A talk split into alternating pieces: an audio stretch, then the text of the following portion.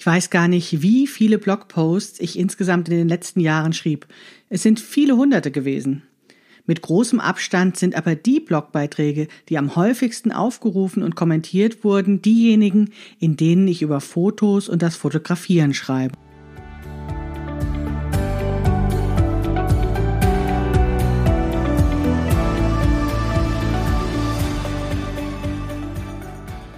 Hallo und herzlich willkommen zu Past, dem Podcast von Krafteln. Mein Name ist Maike Rentschbergner. Ich unterstütze Frauen dabei, sich selbst gut passende Kleidung zu nähen, die sie schön und stark macht. Meine Mission ist es, dieses Gefühl der Stärke, der Schönheit und der Zufriedenheit möglichst vielen Frauen zu ermöglichen. Zum Beispiel auch dir. Schön, dass du zuhörst.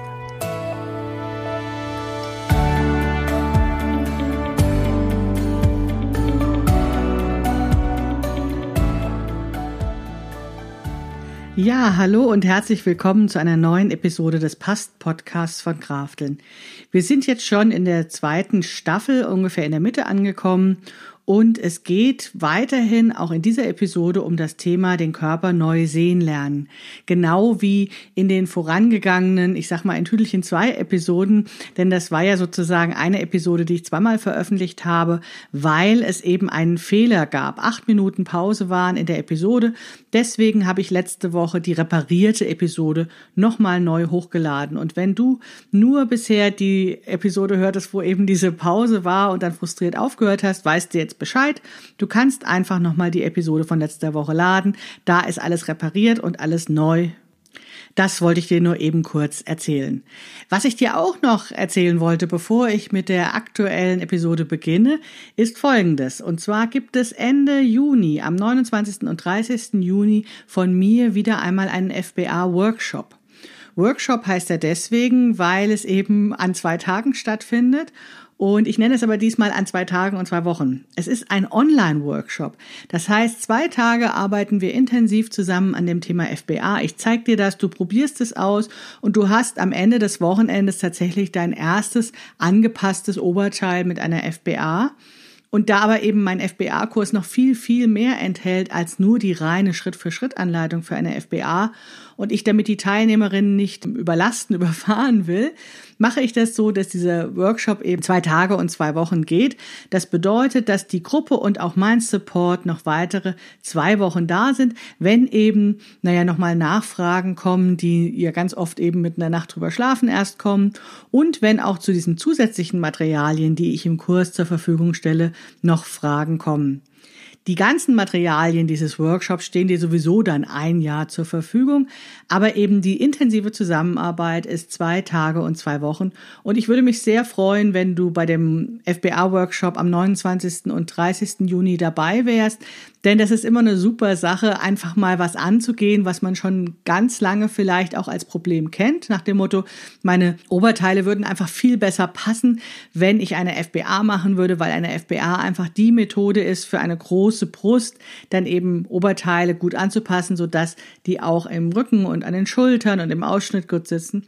Und wenn du dir das schon lange vorgenommen hast, dann wäre das eine gute Gelegenheit, um das einfach umzusetzen. Diese zwei Tage bringen dich in die Umsetzung, bringen dich in ein Ergebnis und es macht total Spaß. Ich habe diesen Workshop dieses Jahr schon mal gehalten und wollte eigentlich erst im Herbst wieder eine neue Gruppe machen, aber da ich jetzt ein paar Mal gefragt wurde, ob das nicht schneller geht, habe ich gedacht, ich biete einfach jetzt noch mal kurzfristig einen FBA Workshop an und wenn mehr als vier Teilnehmerinnen zustande kommen, dann wird er auch stattfinden. Die Informationen zu dem Workshop beziehungsweise zu meinen FBA-Kursen packe ich dir in die Show Notes rein. Du findest sie aber auch sonst immer auf krafteln.de oder genauer gesagt auf akademie.krafteln.de. So, das war jetzt sozusagen die Werbung, die ich am Anfang loswerden wollte, weil ich gar nicht weiß, ob du vielleicht bis zum Ende hörst. Jetzt geht es endlich los mit der aktuellen Episode, wo ich das Thema von letzter Woche nochmal aufgreifen möchte, den Körper neu sehen lernen. Und heute spreche ich eben über das Thema Fotos. Für mich war das Thema Fotos eine ganz, ganz schwere Angelegenheit, eine komplizierte Angelegenheit, die ich lange, lange Zeit vermieden habe. Also wie vielleicht viele andere Mädchen, Frauen oder auch Kinder auch, mochte ich das einfach überhaupt nicht fotografiert zu werden. Und das ist total schade, weil es gibt aus einem ganzen Jahrzehnt oder aus ja, fast zwei Jahrzehnten so gut wie keine Fotos von mir. Also das fing an mit diesen klassischen Vorpubertäts-, Pubertätsfotos, wo ich dann eben nur noch Grimassen gemacht habe. Dann hörte es tatsächlich auf. Also es gibt da einfach, oder ich besitze keine Fotos von mir. Es gibt sicherlich irgendwo welche, die irgendwelche Bekannte und Freundinnen mal irgendwann in irgendwelchen Situationen von mir gemacht haben. Ich besitze da tatsächlich wirklich fast gar keine Fotos. Und das ist total schade, weil ich mich natürlich oft frage, ja, wie habe ich damals ausgesehen, wie hat das gewirkt und ich kann mich ehrlich gesagt ganz oft nur noch an meine Frisur erinnern, also welche Haarfarbe ich in diesem Jahrzehnt oder in diesem Jahr zu welchen Gelegenheiten auch immer trug. Aber natürlich würde es mich auch sehr interessieren, wie ich insgesamt aussah. Also ich habe so Bilder von bestimmten Kleidungsstücken, von bestimmten Outfits, die ich ähm, gerne hatte, die habe ich im Kopf.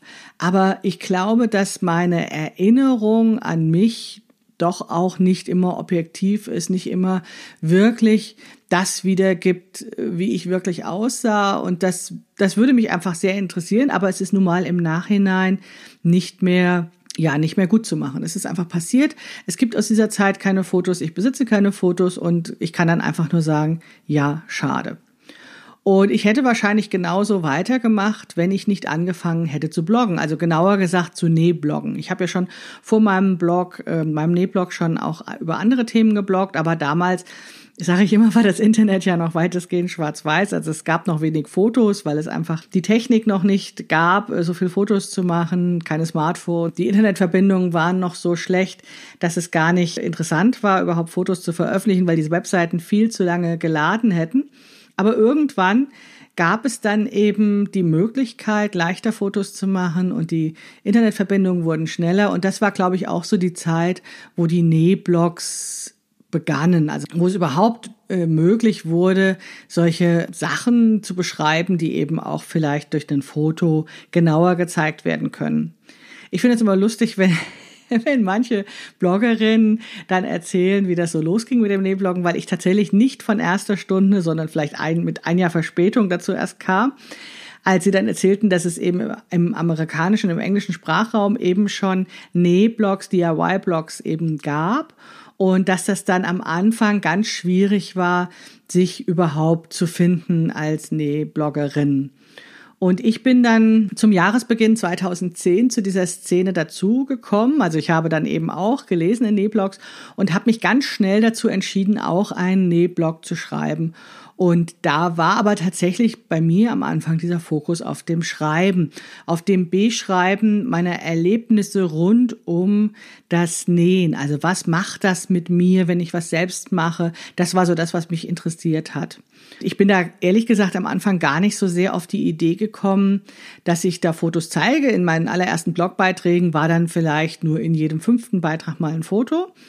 Und dann kam die Idee auf, den MeMade Mittwoch ins Leben zu rufen. Also es gab eben diese Aktion, den MeMade Mai im englischsprachigen Raum des Internets und es gab dann in Deutschland eben die Diskussion, ob das nicht auch für Deutschland möglich wäre, so eine ja, Aktion zu starten, wo Näherinnen, Hobbynäherinnen ihre Werke zeigen und beschreiben um eben miteinander in Austausch zu treten, um gemeinsam zu lernen, um ihre Erfahrungen zu teilen. Naja, und auch ganz klar, um eben etwas zu zeigen, worauf sie jetzt die Einzelne stolz ist und dann da auch ein bisschen Lob oder Feedback dafür zu bekommen.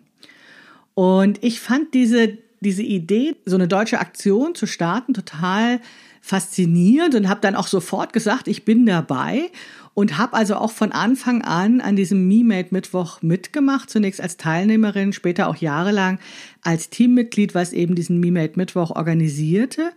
Und ich fand das eben eine total spannende Sache, eben da in Austausch zu treten und zu zeigen und das Kleidungsstück, was Frau genäht hatte, zu beschreiben und so. Also ich fand das einfach toll.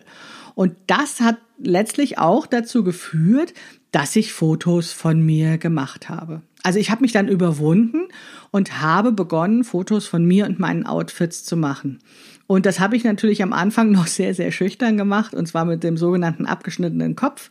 Also ich habe nur Fotos gemacht, wo ich dann schon beim Fotografieren oder hinterher bei der Bildbearbeitung eben meinen Kopf abgeschnitten habe, um eben im Internet anonym zu sein. Und das war auch eine lange Diskussion oder die auch immer wieder aufkam, ob das gut oder schlecht ist, diese kopflosen Bilder im Internet zu zeigen von den Nähwerken. Auf der einen Seite ganz klar eben die Idee, ja, ich möchte nicht, dass meine Kollegen oder Kolleginnen oder mein Arbeitgeber sieht, dass ich eben nähblogge, das ist mir peinlich, ich möchte nicht erkannt werden und so, was ich absolut verstehen konnte, aber das war gar nicht mal so mein Aspekt. Für mich war das tatsächlich eher auch so nach dem Motto, ich war gar nicht vertraut damit, mich auf einem Foto zu sehen und dann mit Gesicht wäre das irgendwie zu viel gewesen. Also dann wäre das zu viel Maike gewesen. Und da habe ich mich einfach am Anfang nicht getraut. Jetzt war auf der einen Seite das Fotografieren immer ziemlich aufwendig. Also entweder habe ich meinen Mann fotografieren lassen und der ähm, hat dann auch da einen riesen Bohai drumherum gemacht, damit das irgendwie vom Licht gut ist und so weiter und so fort. Hat dann aber leider oftmals nicht darauf geachtet, ob sowas wie ein Revier umgeschlagen war oder irgendwie ich irgendwas komisch anhatte und wir haben dann uns auch leicht mal in die Haare bekommen bei diesen Fotografierereien. Und ich bin dann dazu übergegangen, Fotos mit dem Selbstauslöser von mir zu machen. Und zwar habe ich dann eben eine neutrale Stelle bei uns in der Wohnung gesucht und das war sozusagen im Flur äh, der Blick auf die Klotür und habe dort jahrelang eben meine Fotos für den MiMed Mittwoch mit Stativ und Fernauslöser gemacht. Das Wunderbare war ja dann, das ist eben mithilfe dieser Digitalfotografie, wo man eben nicht mehr sagt, ja, komm, äh, guck jetzt mal ordentlich, der Film ist gleich voll, dass man dann eben so viele Fotos machen kann, wie man auch möchte und dann das schönste Fotos von sich heraussucht. Und das führte dann dazu, dass ich eben dann eben dieses, diesen, diesen Aufbau machte, eben mit Stativ und Foto und dass ich dann Musik anmachte und tanzte, um in Stimmung zu kommen und habe dann ja für so einen äh, Blogpost auch um die 300, 400 Fotos von mir gemacht. Und es dauerte natürlich auch entsprechend lang, bis ich dann die gesichtet hatte und bis ich dann eben auch welche gefunden habe in diesen Mengen von Fotos, mit denen ich leben konnte, dass ich sie im Internet zeige. Und ich habe dann für mich festgestellt, dass es tatsächlich auch Fotos gibt, wo ich nicht ganz beknackt drauf gucke und habe mich irgendwann auch mal getraut, Fotos mit Kopf von mir ins Internet zu stellen. Ich hatte natürlich den Vorteil, dass ich keine Arbeitgeberin hatte, also dass es im Prinzip ja niemanden gab, der, ja, für den das peinlich wäre oder sowas, wenn ich das mache. Und ich fand das ja auch nicht peinlich, meine Nähwerke ins Internet zu stellen. Mir ging es tatsächlich um diesen Kopf. Und das Interessante war, was dann passierte, war, dass ich sehr viel mehr Feedback bekam auf meine Bilder, in dem Moment, wo ich auch meinen Kopf zeigte, wo ich mich ganz zeigte. Das war total interessant und hat mich auch erstmal umgehauen, weil ja für mich das zwar ein großer Schritt war, aber ich das auch unterschätzt hatte, wie anderen es geht, wenn sie so eine kopflose Frau sehen. Ich glaube, sie hatten viel mehr Bezug zu mir und haben dann eben dadurch auch stärker mit mir und meinem Blogbeitrag interagiert. Also kurz und gut, das war eine Erfolgsstory. Ich habe dann fortan immer mit Kopf geblockt, wenn ein Foto dabei war, wo ich eben nicht ganz beknackt gucke. Ich habe aber auch ähm, wenn ich solche schlechten Tage hatte, wo ich trotzdem am Mimet Mittwoch teilnehmen wollte, dann auch mal eben ein Foto ohne Kopf gezeigt. Das war total interessant. Ich erzähle euch das deswegen jetzt so ausführlich, weil ich habe eine ganze, ganze Menge gelernt bei diesen Fotografie und ja, Bildbearbeitungsaktion. Also mit Bildbearbeitung meine ich jetzt nicht, dass ich irgendwie diese Bilder gefotoshoppt habe im Sinne von, dass ich sie besser gemacht habe, also irgendwelche Falten raus oder mich schlanker gemacht oder sowas. Nein, Das, äh, was ich damit gemacht habe, war tatsächlich nur, dass ich diese Bilder ausgesucht habe und dann auch entsprechende Ausschnitte gemacht habe. Das lag aber vor allen Dingen daran, dass unser Flur relativ klein ist und ich eben dieses ganze Gerümpel, was links und rechts von mir lag, nicht zeigen wollte. Also ich habe dann einfach einen Bildausschnitt gemacht und habe auch versucht, mal Details von dem Kleidungsstück zu zeigen oder sowas. Und dementsprechend habe ich die Fotos noch bearbeitet da habe ich dann mich erstaunlich lange mit mir und meinen Bildern von mir beschäftigt. Das habe ich erst gar nicht geschnallt, weil ich habe das ja gemacht für diesen Nähblog. Ne? Also ich habe da erst gar nicht so drüber nachgedacht, dass das ja sozusagen ich jetzt mich auf einmal mit mir und meinem Bild von mir beschäftige, weil ich hatte ja den Fokus auf der Kleidung. Aber irgendwann fing ich an zu kapieren, dass da tatsächlich noch mehr mit mir passiert. Also, dass ich in gewisser Weise mich daran gewöhne, Bilder von mir zu sehen. Das war echt irre. Das hatte ich lange nicht erlebt und war halt dann auch immer so irritiert, wenn ich Bilder von mir gesehen habe. Ich weiß, dass ich früher, wenn wir Bilder abgeholt haben von, dem, von der Entwicklung, dann hatte ich immer totales Herzklopfen, wenn ich diese Fototasche aufmachte und die Bilder anschaute. Und ja, dann auf einmal machte ich 300 Bilder von mir und habe das ohne hohen Puls gemacht. Also es gab tatsächlich eine Form der Gewöhnung, die ich durch diese häufigen Fotos hatte. Und dann hatte ich noch eine ganz interessante Erkenntnis und die möchte ich natürlich mit euch teilen. Ich habe mich oftmals gefragt, wenn ich Fotos von mir gesehen habe, wo ich so eine komische Grimasse gemacht habe, wo ich so das Gesicht so verzogen habe, wo ich komisch guckte, wo ich die Augen geschlossen hatte. Da habe ich mich oftmals gefragt, wie können eigentlich Menschen mit mir befreundet sein oder sich sogar in mich verlieben, wenn ich so beknackt aussehe. Das war wirklich ein Rätsel für mich und das war ja auch so verrückt, dass ich mich ja durchaus auch in andere Menschen verliebt habe und die haben möglicherweise das Gleiche gedacht von sich. Ne? Und ich habe da aber äh, immer wenn ich diese Fotos gesehen habe, wirklich ganz große Zweifel entwickelt, wie kann jemand mich gut finden, wie kann jemand mich überhaupt irgendwie interessant, nett und schön finden, wenn ich so beknackt gucke.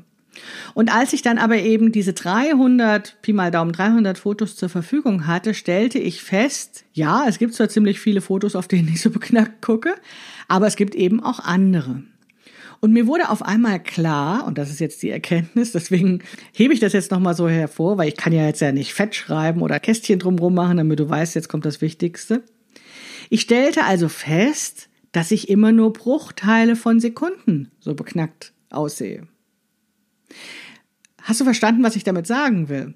Also in echt sehen die Menschen gar nicht diese oder nehmen das gar nicht wahr, dass ich mal kurzzeitig so beknackt aussehe, weil ich ja in der nächsten Sekunde und in den darauf folgenden Sekunden schon wieder ganz anders aussehe. Das ist ja nur innerhalb eines Ablaufs von verschiedenen Gesten und von verschiedenen Mimiken, gibt es überhaupt ein Plural für, weiß ich gar nicht, wo wir eben so aussehen.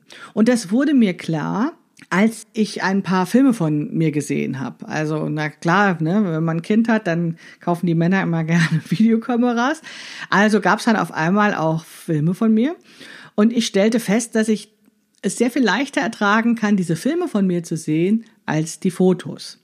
Und das verstand ich erst, als mir klar wurde, dass diese Fotos tatsächlich lügen. Also so beknackt sehe ich nicht aus, beziehungsweise ich sehe immer nur eine Sekunde oder den Bruchteil einer Sekunde so bescheuert aus. Und im Fluss, also wenn ich mich bewege, wenn, wenn was passiert, wenn ich rede, wenn ich lache, wenn ich ja, und wenn ich auch nur gucke, sehe ich garantiert nicht so beknackt aus, weil das eben nur diese Momentaufnahme ist, wo man eben diese Grimasse hat. Und das war für mich eine irre Erkenntnis. Also da sind mir so viele Steine vom Herzen gefallen, weil ich jahrelang dachte, ich sehe so beknackt aus wie auf den wenigen Fotos, die es von mir im Erwachsenenalter gibt. Oder zumindestens bevor ich anfing zu nähbloggen. Ich habe das geglaubt. Ich sah diese Grimassen, ich sah diese komischen Fotos und habe gedacht, so sehe ich aus und habe mich gefragt, wie Leute mich gut finden können, wenn ich wirklich so beknackt aussehe. Das ist doch total irre.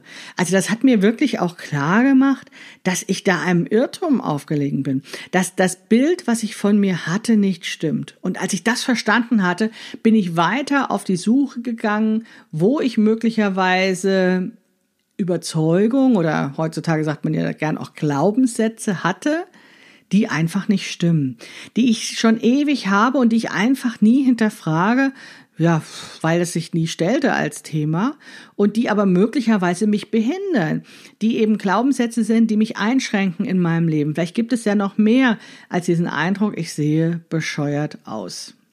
Und das setzte dann eben einen Entwicklungsprozess bei mir in Gange, der eben wirklich es ermöglichte, meinen Körper neu zu sehen. Also was ich jetzt beschrieben habe, bezog sich ja maßgeblich erstmal auf das Thema Gesicht. Und das ist auch etwas, wo mein Blick natürlich oder was heißt natürlich, also was ganz oft eben hinwandert, wenn ich Fotos anschaue und wenn ich überlege sozusagen, wenn ich mehrere Fotos mache, welche ich lösche, dann achte ich schon verstärkt darauf, dass ich einigermaßen nett gucke und bei diesen Grimassenfotos, dass die eben sofort gelöscht werden. Aber natürlich habe ich dann auch mehr und mehr den Rest des Körpers angeschaut. Das blieb natürlich auch nicht aus, weil ich ja auch die Kleidung zeigen wollte.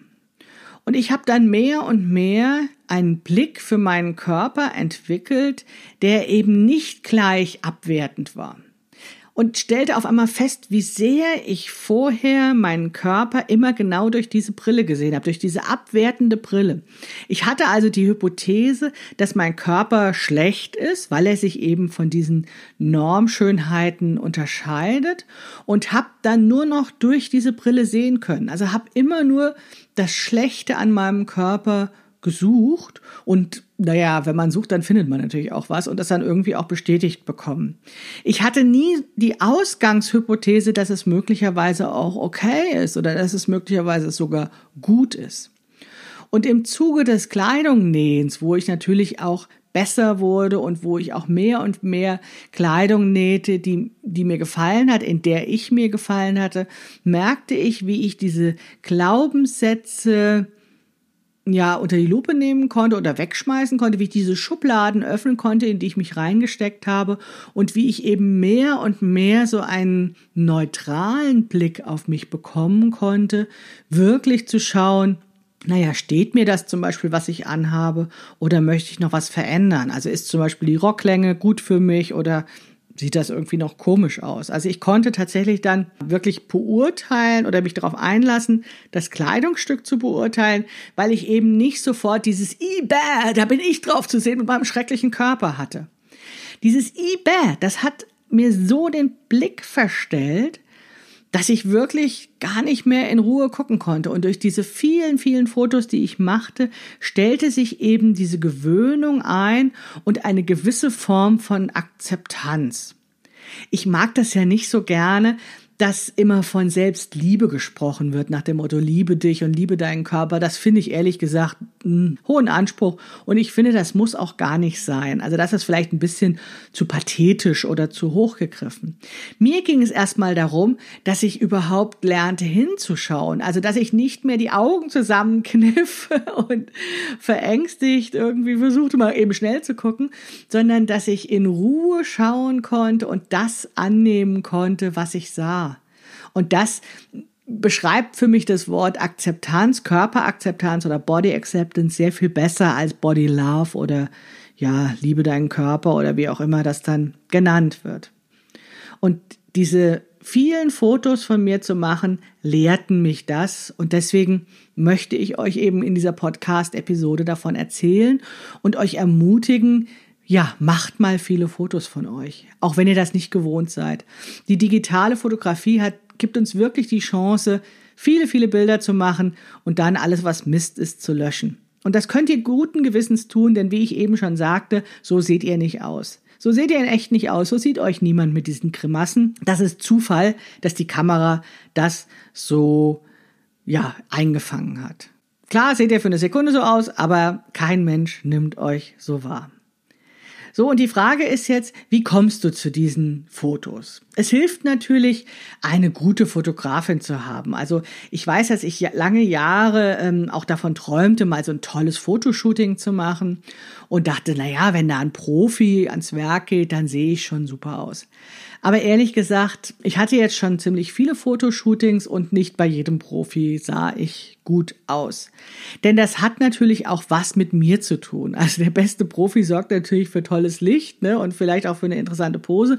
Aber das Model muss ja auch irgendwas tun. Je nachdem, wie ich mit mir vielleicht nicht im Reinen war oder auch mit der Fotografin oder dem Fotografen nicht so gut konnte, kamen dann da auch keine super guten Fotos raus. Also, was ich damit sagen will, tolle Fotos machst du nicht, weil du äh, jetzt einen super Fotografen hast. Das kann natürlich helfen und das ist sozusagen im fortgeschrittenen Modus dann schon auch nochmal hilfreich, tolle Fotografen zu haben. Aber es ist nicht jetzt Voraussetzung, mit der du anfängst.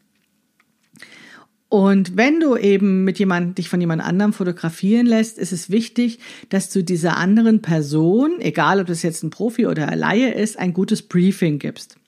Also gerade Ehemänner wissen tatsächlich oft nicht, was sie fotografieren sollen, dass es jetzt in dem Moment nicht auf den künstlerischen Ausdruck des Bildes ankommt, sondern vielleicht gerade auf den Rock, den ich genäht habe. Da ist es wirklich wichtig zu sagen, was du möchtest. Diese Erfahrung habe ich auch oft mit Freundinnen gemacht, weil ich habe dann auch lange Zeit mich immer gerne mit Freundinnen verabredet und dann immer so wie zufällig die Kamera rausgeholt und nach dem Motto, ach, könntest du noch mal ein Foto von mir machen? Auch die haben dann immer auf die Bildkomposition geachtet, dass ich schön in der Nähe des Baumes stehe oder sowas, aber dann war von mir nicht genügend zu sehen oder von dem Kleidungsstück, was ich zeigen wollte. Also da hilft natürlich ein gutes Briefing, um auch ein gutes Foto zu bekommen. Und wie gesagt, du musst viele Fotos machen, um ein gutes Foto zu haben. Und wenn du zum Beispiel das Kleidungsstück oder auch dich mal von einer anderen Seite aus sehen willst, solltest du da auch mehrere Fotos machen, damit das irgendwas wird. Also bei mir ist das zum Beispiel oft so, dass ich dann auch versuche, das Kleidungsstück von hinten zu fotografieren und dann aber rumhampel wie beknackt vor der Kamera und dementsprechend mein Kleidungsstück oft verrutscht ist. Und dann denke ich immer, Mensch, wenn jetzt jemand dabei wäre, die würde mir doch mal sagen, hey, zieh das mal runter, damit es wieder ordentlich aussieht. Und dann bin ich immer so ein bisschen im Dilemma, weil auf der einen Seite führt ja unser Leben dazu, dass wir uns bewegen und auch Kleidungsstücke rutschen dann. Und das ist ja vielleicht auch dann mal ein ganz objektives Bild, wenn ein Kleidungsstück eben nicht zurückrutscht. Auf der anderen Seite hampel ich schon beim Fotografieren auch besonders viel herum. Also immer wenn ich diese Outfit-Fotos mache, habe ich ja vorhin schon mal gesagt, gibt es eine Playlist, gibt es Musik und ähm, ich brauche auch so eine gewisse Albernheit auch immer noch, um in so die Stimmung zu kommen, um Fotos zu machen. Und da hilft Musik, aber die hat dann oft die Nebenwirkung, dass ich komische Bewegungen mache und dann dementsprechend auch komisch auf den Fotos aussehe. Aber auch da hilft natürlich wieder das, was ich vorhin sage, sagte, mache viele Fotos und wähle dann das eine oder die, die fünf aus, die du zeigen möchtest. Um jetzt den Körper neu zu sehen, um den Körper neu kennenzulernen, kannst du natürlich auch ein bisschen experimentierfreudiger sein und dich auch mal in Anführungsstrichen ohne Kleidung fotografieren. Also ich habe das letzte Woche in der Episode auch schon mal erzählt, diesen Vorschlag, dich in enger Kleidung, also in einem Unterhemd und Leggings zu fotografieren, um eben noch mehr ein Gefühl dafür zu bekommen, wie deine Silhouette aussieht, wie deine Körperkonturen aussehen. Das ist eine gute Idee, aber das muss natürlich in wirklich vertrauensvoller Atmosphäre passieren, damit du dich da auch wohlfühlst. Du kannst natürlich auch noch weitergehen und noch mutiger sein und dich noch weiter ausziehen, also dich zum Beispiel in Unterwäsche zu fotografieren. Auch das halte ich für eine gute Idee, um wirklich so ein Bild von dem eigenen Körper zu bekommen. Und ich weiß einfach, dass wenn wir ein Foto machen, wir anders auf diesen Körper gucken.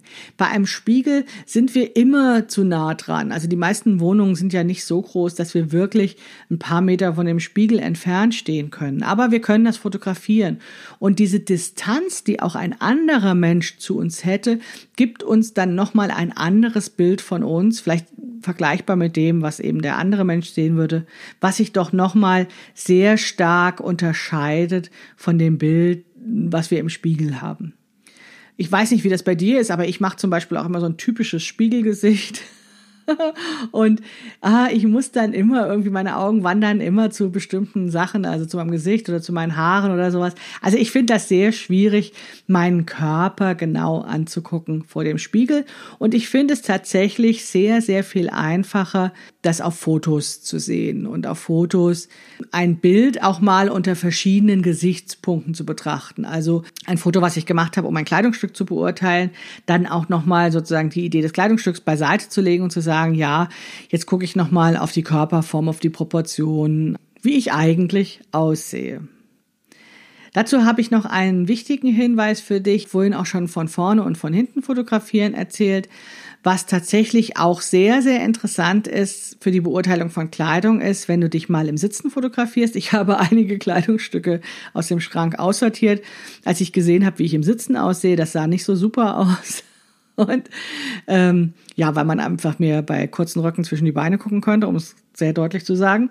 Also solche Situationen sind natürlich auch interessant, die mal nachzustellen auf Fotos, um einfach mal zu sehen, wie das wirkt. Also du kannst vielleicht einfach typische Situationen auch aus deinem Leben nehmen. Und bei mir war das eben so, dass ich sehr häufig in Stuhlkreisen sitze beruflich, also wo dann kein Tisch vor äh, meinem Körper ist. Und dann wollte ich einfach nicht, dass man da so genaue Einblicke hat.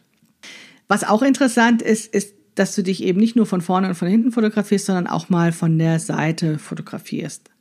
Von mir gibt es sehr wenige veröffentlichte Bilder, wo ich von der Seite zu sehen bin. Das liegt daran, dass ich mich nicht mag von der Seite. Also bei all der Körperakzeptanz, die ich mittlerweile habe, finde ich tatsächlich diese Seitenansicht noch am, am schwierigsten. Und dann auch ganz oft, also ich habe so eine Schokoladenseite, weil ich ja auch die Haare mit dem Scheitel trage. Also die eine Seite mag ich sowieso nicht von mir. Die andere Seite mag ich ein bisschen lieber. Und wenn das dann auch noch eine Seitenansicht ist von der doofen Seite und so, das mag ich ehrlich gesagt nicht so. Aber es zwingt mich ja auch niemand, solche Bilder zu veröffentlichen. Ich muss ja keine Bilder von mir ins Internet stellen, auf denen ich mich nicht mag. Trotzdem habe ich mich oftmals bewusst von der Seite fotografiert, um einfach zu sehen, wie das aussieht. Ja, wie gesagt, ich mag das nicht so gerne von mir, aber ich denke, das ist so ein bisschen so wie bei diesen Grimassenfotos, von denen ich vorhin gesprochen habe. Die wenigsten Menschen sehen mich ja dauerhaft von der Seite, sondern in dem Moment, wo sie sich für mich interessieren, schauen sie mir ins Gesicht. Ja, also sie lassen den Blick ja gar nicht so lange auf meinem ganzen Körper ruhen, wie ich das jetzt bei der Betrachtung eines Fotos mache. Wir sind dauernd in Bewegung, wahrscheinlich ja, bewege ich mich eben auch und ich zeige mich gar nicht so lange von der Seite und wenn ich was Interessantes sage, dann schauen sie mir wahrscheinlich ins Gesicht. Das heißt, diese von mir nicht so sehr geliebte Seitenansicht ist letztendlich gar nicht so relevant im Sinne von, mögen mich die Leute so, weil sie eben nicht so lange, so intensiv da drauf gucken, wie ich das vielleicht tue, aber sie ist für mich interessant, um meinen Körper besser kennenzulernen, denn auch von der Seite haben wir natürlich eine Silhouette, die für das Bekleidungsnähen interessant ist. Den Körper neu kennenlernen kannst du echt wunderbar mit Fotos, weil du eben diese Distanz zu dir hast, die ein Spiegel nicht leisten kann. Und wenn du dann berücksichtigst, dass diese Fotos, obwohl sie so tun, als wären sie objektiv, als würden sie genau das wiedergeben, was es ist, kannst du trotzdem dir einfach klar machen, dass es immer nur diese Sekundenbruchteile sind und dass die anderen Menschen dich doch ganz anders wahrnehmen als diese Fotos, die du dann siehst. Und wenn du dann da ein bisschen lockerer geworden bist und dich daran gewöhnt hast, deine Fotos zu sehen, wirst du merken, dass es dir auch sehr viel leichter fällt, diese Fotos zu machen. Ich brauche mittlerweile keine 300 Bilder mehr, um ein gutes Bild zu machen, sondern heute reichen mir vielleicht fünf oder zehn, weil ich schon einfach, ja, ich bin entspannter und ich weiß, wie ich mich hinstellen muss, wie ich gucken muss. Das ist wie bei allen anderen Sachen, ist auch das Fotografiert werden Übung. Und wenn wir dann so weit sind, dass wir sagen, hey, easy, mache ich doch Fotos, klar, hey, super Gelegenheit, mach jetzt endlich mal Fotos von mir und dann eben nicht mehr diesen Puls bekommen und nicht mehr diese Scham, diese, diese ähm, Verlegenheit haben beim Fotografieren, dann ist es natürlich super toll, wenn wir uns oft fotografieren lassen, weil wir dann sehr, sehr viel über unsere Kleidung lernen können. Wir können nämlich an Kleidung sehr schön Passformmängel erkennen. Und zwar Mängel, die wir uns vielleicht nicht immer eingestehen. Also es gibt natürlich bestimmte Passformmängel, die wir fühlen. Also wenn wir uns nicht bewegen können, wenn ein Kleidungsstück sich einengt, wenn wir den Arm nicht heben können oder sowas, das sind natürlich Passformmängel, die sind gravierend, die können wir fühlen. Aber es gibt andere Passformmängel, die wir vielleicht so ein bisschen ignorieren, weil wir den Stoff mögen, weil wir so viel Arbeit in das Kleidungsstück reingesteckt haben. Und wenn du jetzt auf eine Stufe kommen willst, wo du noch bessere Kleidung nähst, dann ist es natürlich hilfreich, diese Passformmängel eben nicht mehr zu ignorieren, sondern nochmal genauer anzuschauen. Und da helfen Fotos tatsächlich sehr, sehr gut. Also dann siehst du auf diesem Foto, dass zum Beispiel der Brustpunkt nicht stimmt in deinem Oberteil, weil es oberhalb der Brust beult, weil da einfach zu viel Weite ist. Oder du erkennst zum Beispiel auch, dass ein Rock an der Hüfte zu eng ist, weil er eben dann so nach oben schoppt und dementsprechend oben Falten wirft und unten keinen geraden Saum mehr hat oder sowas. Solche Sachen kannst du wunderbar erkennen an Fotos und ich habe dich ja auch schon öfters dazu eingeladen, andere Menschen zu studieren, um etwas über Passform zu lernen. Die nächste Stufe, Next Level, ist dann natürlich dich anzuschauen und etwas über Passform zu lernen von deiner Kleidung. Wie sie sein muss, damit sie für deinen Körper gut passt. Aber der Nebeneffekt, der Nebeneffekt dieser ganzen Geschichte, wenn du dich fotografierst, um etwas über das Nähen zu lernen, um dich zu zeigen, um stolz deine Nähwerke zu zeigen, wenn du dich überwunden hast, dich traust, dich zu zeigen, wenn du feststellst, es ist gar nicht so schlimm und es gibt irgendwann dann sogar auch mehr Fotos, wo du gescheit guckst, als Fotos, auf denen du eine Kremasse ziehst. Der ganz, ganz großartige Nebeneffekt ist, dass diese Fotos uns helfen, ein neues Bild von uns selbst zu bekommen. Und ich finde, das ist nicht nur großartig, sondern das ist verdammt nötig. Denn ich musste lernen, dass ich so alte Bilder von mir gespeichert habe. Dass ich gar nicht regelmäßig Inventur gemacht habe von meinen Bildern von mir selbst. Dass ich gar nicht mehr genau hingeschaut habe, dass ich gar nicht mehr hinterfragt habe, ob das Bild von mir selbst, was ich habe, überhaupt stimmt. Und mir war gar nicht klar, dass dieses Bild, was ich von mir habe, was mich so in so eine Schublade reingezwängt hat, was als permanente Bewertung vor mir stand, wenn ich über mich selbst nachdachte, dass dieses Bild möglicherweise gar nicht echt ist, dass das gar nicht stimmt, weil es nur aus diesen Sekundenaufnahmen resultierte, aus diesen Mini-Eindrücken, wie mein Gesicht, wie mein Körper vielleicht mal dasteht, aber der gar nicht in der Form von anderen wahrgenommen wird. Das heißt, ich habe das nicht überprüft, ich habe das geglaubt, ich habe diese scheußlichen Bilder von mir gesehen und habe geglaubt, dass ich so aussehe und habe daraus ein Urteil über mich gefällt. Und ich bin überhaupt nicht auf die Idee gekommen, über lange Jahre hinweg dieses Urteil in Frage zu stellen. Und ich bin dem Nähblocken, dem Nähen meiner eigenen Kleidung so dankbar, dass ich auf einmal die Chance bekommen hatte, diese Überzeugungen zu überprüfen. Wie ich am Anfang schon erzählte, das war nicht aus mir selbst heraus, dass ich auf einmal Bock hatte, mich fotografieren zu lassen. Das war ja auch noch vor Instagram und so weiter. Ne? Also heutzutage sind wir da schon wirklich sehr viel lockerer, irgendwie mal eben die Kamera drauf zu halten. Nee, das war ja 2010, 2011, wo das so losging mit dem Mimate Mittwoch, wo das tatsächlich noch was ganz Neues war, sich auch in der Form im Internet zu zeigen. Und ich bin so dankbar, dass ich da mitgemacht habe, weil ich tatsächlich so viel über mich gelernt habe, weil ich so viel Leichtigkeit in mein Leben bekommen habe, als ich mehr und mehr sah, wie ich wirklich aussehe und wie ich diese alten Vorurteile über den Haufen werfen konnte ich glaube, weil ich das auch schon oft geschrieben habe, sowohl auf der technischen Seite, ne, wie man besonders gute Fotos macht, was ich eben auch kurz angerissen habe in dieser Episode, als auch von dieser psychologischen Seite, von dieser Selbsterkenntnisseite. Ich glaube, deswegen sind diese Blogbeiträge auch so beliebt, wenn ich etwas über Fotos schreibe. Weil es vermutlich noch ganz vielen anderen Frauen so geht, dass es ihnen wahnsinnig schwer fällt, sich anzuschauen. Und ich vermute mal, dass diese Frauen auch aus meiner Generation sind. Vielleicht ein kleines bisschen jünger, vielleicht ein kleines bisschen älter. Aber wir, die wir eben noch mit diesen Filmen, diesen die man, Fotos, die man zur Entwicklung geben musste, wo auf dem Film dann irgendwie 10, 20, 36 Bilder, war ja schon eine ganze Menge drauf waren. Wir haben immer gesagt bekommen, jetzt guck anständig und wir haben diese Bilder abgeholt mit Herzklopfen, haben wir dann in diese Tüte reingeguckt und wir haben ein wirklich falsches Bild von unserem Körper. Und ich will nicht sagen, dass ich sowas wie Instagram besonders toll finde. Ich glaube, das schafft wieder neue Probleme, wie wir ja auch alle wissen, von wegen Schönheitsstandards, die dann da auf Instagram oder sowas gesetzt werden.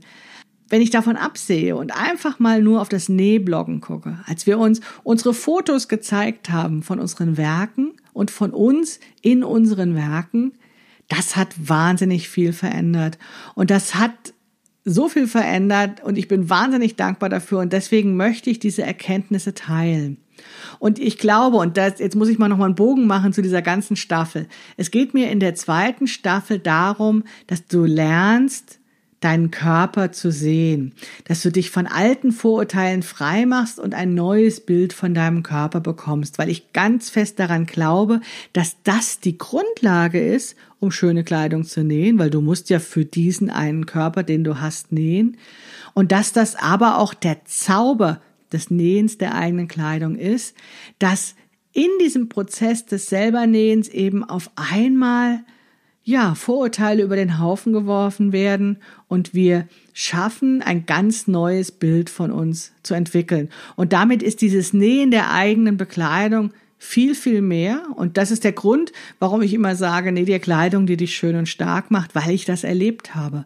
Weil ich einfach festgestellt habe, dass ich in diesem Prozess des Nähens und des mich Anschauens stärker geworden bin und dass diese Stärke tatsächlich zu einer gewissen Schönheit führte, die vielleicht nicht den objektiven Schönheitskriterien immer ähm, entspricht, aber das ist ja auch egal, sondern es ging um eine gewisse Zufriedenheit, um eine gewisse Akzeptanz und damit eben wahrscheinlich eben auch um eine gewisse Ausstrahlung, die dann so da als Ergebnis kommt. Und das alles hängt mit allem zusammen. Und deswegen lohnt es, viele Podcast-Episoden zu sprechen. Und ja, Heute ging es eben um das Thema Fotos. Es würde mich wahnsinnig interessieren, welche Erfahrungen du mit Fotos gemacht hast, ob es dir früher genauso schwer gefallen ist, Fotos von dir zu machen, ob diese heutige Zeit der Digitalkameras, wo man eben mehr Fotos macht, auch dir geholfen hat, ein neues Bild zu entwickeln oder ob du noch auf dem Weg dahin bist, dich daran zu gewöhnen, ob du immer noch Angst hast vor verkniffenen Gesichtsausdrücken auf Fotos, ob du Tipps vielleicht hast für gute Fotoshootings, wie man das eben auch selbst alleine organisieren kann.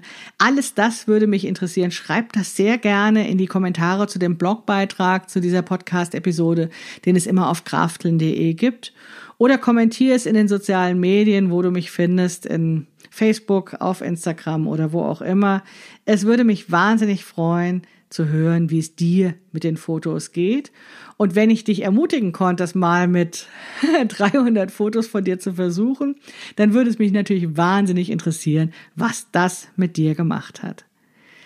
So, das war es für heute mit der weiß ich gar nicht, wie vielten Episode, naja, du wirst es sehen an der Nummer, das Passt-Podcast von Krafteln. Nochmal kleine Erinnerung, wenn du Bock auf FBA hast, also Full Bust Adjustment zu lernen in einem Workshop, in einem Online-Workshop, damit du endlich Oberteile nähen kannst, die eben, ja, deinen Körpersilhouette schön modellieren, dann zeige ich dir das gerne, die FBA und auch noch einiges mehr rund um die FBA und Schnittmuster anpassen. Wenn du also Lust hast, komm in meinen Workshop am 29. und 30. Juni. Ich würde mich sehr, sehr freuen. Die Infos dazu gibt es auch in den Show Notes und als allerletztes, wie immer, ich würde mich wahnsinnig freuen über ein paar Sternchen bei iTunes oder noch schöner über eine Rezension, also dass du kurz beschreibst, wie dir der Podcast gefällt. Das war's dann aber wirklich für heute. Ich wünsche dir eine ganz wunderbare Woche. Bis bald, deine Maike Rentschbergner.